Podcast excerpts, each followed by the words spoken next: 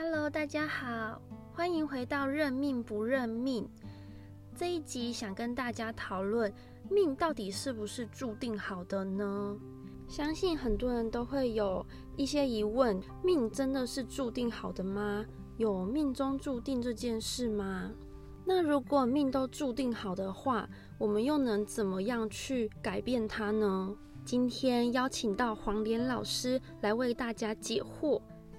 我要来问你一个问题啊，你觉得婚姻跟赚多少钱这两件事情，哪一件是注定好的？你觉得？婚姻那为什么？就是你一定会找到那个命中注定的人。那既然哦，命中注定的那个人，那你为什么还要找？那不是都会遇到吗？你不用用找这个动作啊，对不对？那用等吗？天上怎么会突然掉一个女的在你家门口，或掉一个男的在你家门口？所以你还觉得这个是注定好的吗？就是到了某一个时机，你们就会遇见。嗯，你讲的很对。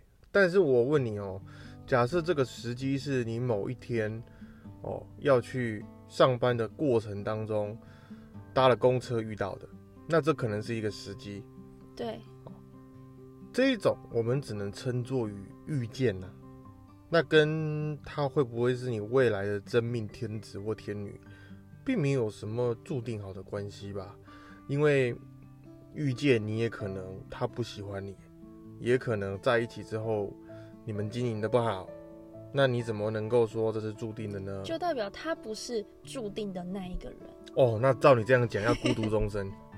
这个注定好是注定好让你遇见谁，但是哦这一段关系会怎么发展，那个不是注定好的。还是取决在你们两个要怎么样去经营这段感情。对啦，他会给你注定一种分数，譬如说，我安排好你会遇见这个十个女生，这十个女生我也给你安排好，其中两个比较有话聊，个性比较适合，但是他们就等于是什么？给你一把钓竿，那后面那条鱼你自己去想办法啦。哦，原来是这样啊。那赚多少钱的话，也是没办法注定的吗？赚多少钱？我跟你讲，这个百分之九十九是注定好的。但是我们先跟你讲这个多少，我们就说有一句话叫做“小富哦要靠勤呐、勤劳的勤呐、那大富要靠天。嗯，你说一个人再怎么样，一辈子不可能说哦一分钱都没有。你打个零工，一个小时也有一百块，最少嘛。那你慢慢的存，你终究几万块、几十万，甚至到一两百万，你这一生中都有机会拥有它。嗯，那这个就是你勤劳来的啦。哦，勤跟俭啊，简约也是一种啦。那大富呢？大富就是要靠天了，就是真的是命注定好的。因为那种大富就是，诶、几十亿、几百亿的那一种。哦，这种绝大多数都是要靠，就是它的比重里面九成九是注定好。那如果中富呢？那你说小富跟大富有个中富，那这个就是差不多是三七比，七十趴在这个命运，三十趴在人为。好比命运七十趴叫做眷顾你一点，给了你很好的机遇，给了你贵人。那三十趴是什么？是你自己的选择，你要不要珍惜？你有没有把握现在这个时机？你有没有好好的培养自己？嗯，听起来有点复杂，老师可以举个例子吗？好，那我举一个我以前最常听到别人来问我的问题，就是啊，很很久以前哦，有一个先生他找我的时候大概是二十七岁，家境算是中上，也环境条件都不错，父母也是权贵。那这位先生，我们就给他一个代号，叫陈先生。他当时哦是在做这个保险业的，那他是保险业里面的这个业务。后面呢，他好像是经营的不太好，也就是他这个保单呢似乎没有签的很多。他找上了我算这个命。哎，我那个八字一看啊，哇哦，他在这个三十三岁那一年，这这一年的运气是非常之好，是如日中天，而且是走这个财运。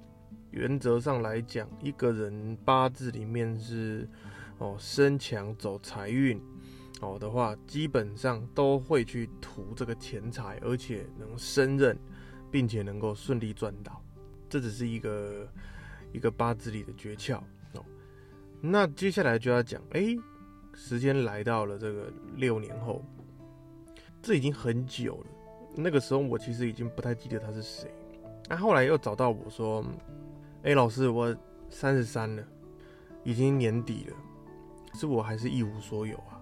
我的保险反而是哦越做越做不了了，现在已经算是一种兼差了。问我怎么会这个样子？是我算不准哦，他其实是抱怨我算不准。那这个就是一个好问题了。来到这个地方哦，我们就会去思考，老师今天六年前跟你讲的话是，你在六年后哦有机会大展拳脚哦，运气非常好。这个比喻就像是什么？诶。我跟一个人说，你六年后，你会有一个非常懂得赏识你的人会出现在你家了，让你有一个很好的地方能够工作，哦，仿佛像是曾经的三顾茅庐一样。我们去拜访这个诸葛亮，那为什么诸葛亮会成名？这个其实是易经的东西，这以后有机会可以跟大家分享。但在这边重点在于。如果刘备三顾茅庐的时候，发现诸葛亮是一个没有学识、没有学问的人，还会去三次的拜访这位先生吗？那想必是不会。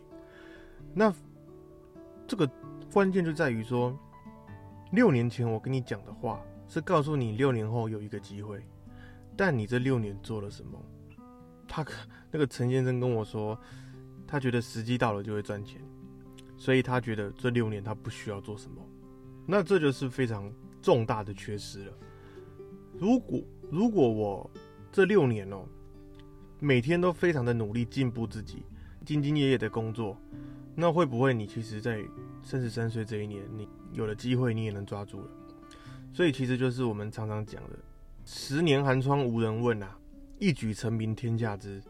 那他这个是不到十年就六年。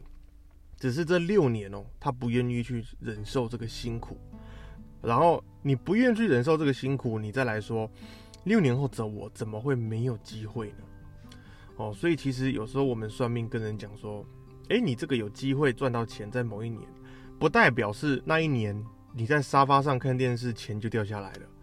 希望各位能够了解，那由此就可以知道说，其实哦，不是注定好的，你看看吧。你这中间六年，你可以改变自己多少事情？你可以选择整天浪费自己的青春，你也可以选择把握自己的人生。六年后再来检视，一定不一样的人生结果。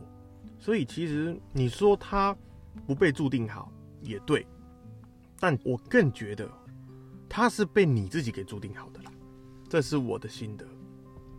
那照老师这样说的话，同年同月同日同时生的人，或者是双胞胎，是不是也会因为后天遇到的事情不同，而造就每个人不同的人生呢？哦，会。这个双胞胎的问题哦，是在命理学里面比较中阶的才会去探讨的一个学问，因为那个东西就是命理里面的一个盲点。同样的东西，它应该要表现是一样的啦。譬如我举个例子，肺炎，它该表现的典型症状就是发烧、咳嗽，但是有些是非典型的。那换过来命理学其实差不多，你一个八字长着这个样子，它应该有它要表现最典型的出现。譬如魁罡格的人，个性急躁、固执。但八字的盲点就在于，不是每一个都会典型表现的，有些就是会非典型的状态给你发现说，哎，你怎么跟这个八字看出来的不一样啊？所以说哦，双胞胎其实有时候他们当然啊，会因为后天的环境、父母的不公平、同才的影响、交的男朋友、女朋友的不同、接触的工作不一样。呃，甚至说住的地方、求学的环境，哦，待的国家，而导致他们未来的不一样，那当然是了。但其实你们不要小看那些微小以及细小的影响，啊，正是那些微小的不同，才会造就他们未来人生走上分岔路。那老师，我想问，双胞胎的话，先出来的跟比较晚出来的。会有差别吗？就是虽然八字一样，这个在以前我在学八字的时候，我有请教过我的老师这个问题。因为八字我们可以说它是在玄学里面比较科学的了，毕竟它有所谓你看得到的哦，那八个字你都看得到，以及它的一些历史的这些印证啊，以及一些内容，它还是个文字的表现。那我们谈呢？谈谈这些看不到的。我们说双胞胎一定是一先一前一后了啊，一个可能是啊四点三十分，一个四点三十二分这个样子。那其实哦，有一个说法，这个说法是说，如果今天这个家族是福气比较多的，那就是头胎接收到的最多，拿的最多了。好，那二胎就是所谓的弟弟，就拿的比较少。那反之，今天如果这个家族是不好的那种哦气息，我们讲的就不是福气了，呃，而是说一种比较负面的、比较不好的运气，拍温了啊。那一样投胎也是拿的比较多，好，所以这是其中一种说法而已哦哦。但你不能说啊，我用了这个说法而说全部的双胞胎都怎么样怎么样，那个是错误的出发点。凡事都有例外的啦，因为你譬如说投胎吃最多，福气很好，但是他未来人生的路线不一定会走得很顺利啊。他可能交到坏朋友，他可能谈了很多个失败的恋爱，他可能情绪很低落，他可能一事无成。那弟弟可能没有这么好，而发愤图强而努力，所以其实你说把双胞胎的命运去做一个定论，你也不能讲说到底是谁好谁不好，谁先谁后这些问题啦。但是你刚刚问我这个问题，还是真的有这种说法存在的呢？哦，那这样子就像老师之前说到的，命运还是自己注定，还是掌控在自己手中的吧？当然，当然，嗯。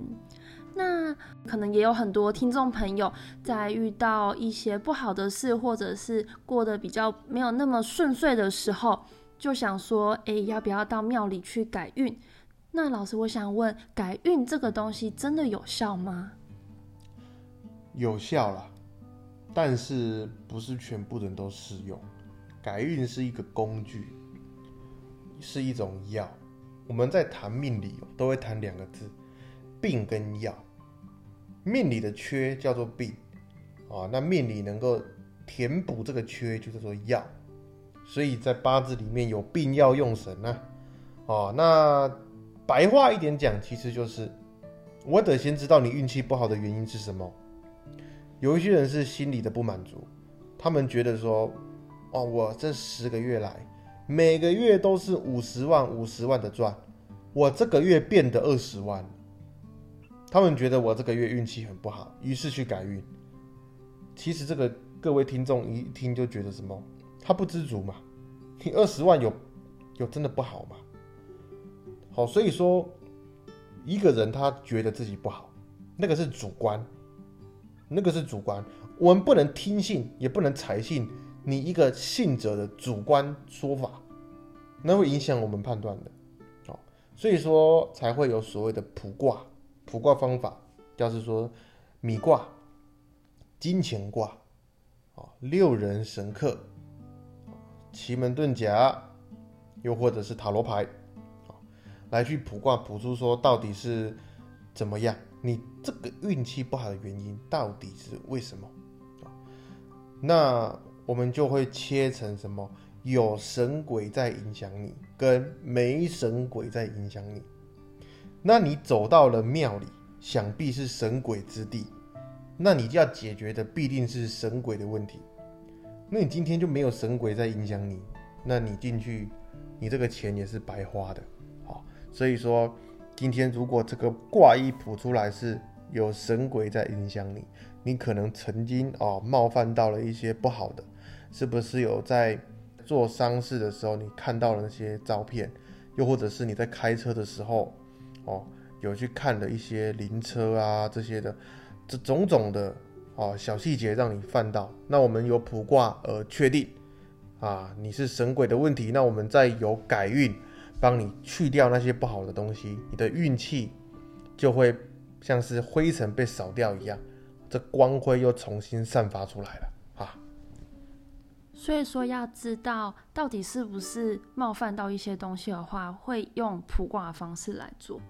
对呀，对呀，不然我们等于说是每一种病都给同一种药，怎么会有效？嗯，那老师可以举个例子吗？就是你曾经遇过，嗯，卜卦出来是有冒犯到一些不好的东西，然后又怎么去帮他解决呢？哦，可以啊，呃，这个有很多例子，我随便举一个。这个在中国啊，有一在江苏这边有一个一个这个女生啊，我们就称她为陈女士，她姓陈哦。那她呢是手部啦哦，差不多在这一个手肘以上的地方很痛哦，很痛。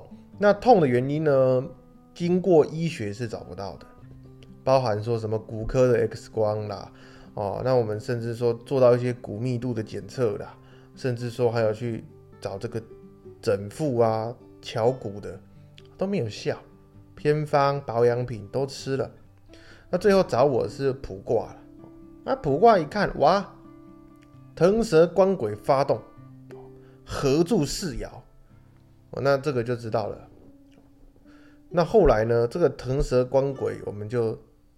再由这个卦中的卦理去细分，哦，原来是一个哦比较年长的，那我们就问你说，哎，这位陈小姐，你是不是哦曾经哦有在这个人家的丧事面前哦有触犯到一些啊？是个男生的丧事，哦，然后大概比你年长，那他后来我从跟他的对话当中知道。啊，是真的有这一回事情哦，因为这个人就是他的邻居啦，那的确比他年长了七岁左右，那他的确是在因为邻居嘛，那你去倒垃圾的时候刚好往里面一看，哦啊，因为这个关系而导致说这个是一种阴煞跟随着哦，让人家的不舒服，那我们是由卜卦得证的，这个都是由卜卦而得证到事实如此。那这个时候改运才会产生效果，哦，就就这个就是等于说对症下药。其实哦，我们坊间很多民间习俗缺失的最大点就是没有对症下药，因为他们只懂一颗。好，我举一个最简单的例子，你今天很不幸的，哦，在身上长了一个肿瘤。你一定不会先看外科，你一定会先去找内科。你一定是譬如说，你找耳鼻喉科，你找肝胆肠胃科，你找你找妇女门诊、妇科，那些都是内科系的哦。啊，有一些不是的哦，有一些是内外科合并的哦。但是基本上都是由内科系的先帮你诊断出哦，你确实得了这个病，然后他会把你转到什么外科系。外科的工作是什么？帮你把病灶给切除，所以分得很清楚啊。那我们命理师的角度是内科，那找那些人家说的塞工、法师、胡阿森，那个叫做外科系。那以前哦是都要会的啊，慢慢的随着时代的演变，变得说分得很清楚了，会算命的不会办事，会办事的不会算命。我自己本身学习的历程是都要学到，不然老师不放过我哦，所以才知道说现在最大民间习俗、民间这种神鬼的信仰，哦，宫庙的这些，它最大的缺失是内外科分不清。他们觉得你所有的不好的问题都丢去这盖，但他们没有去找啊，他们根本不去找你为什么会发生这样的事情，他们都觉得说，反正先这盖，那这个就会导致很多人心生不满，他们觉得效果很差，因为这些老师没有去找出原因来啊，这个是帮人家省下很多不必要的金钱跟时间啦，然后筛选到真正需要帮忙的人。我觉得这是最正确的哦。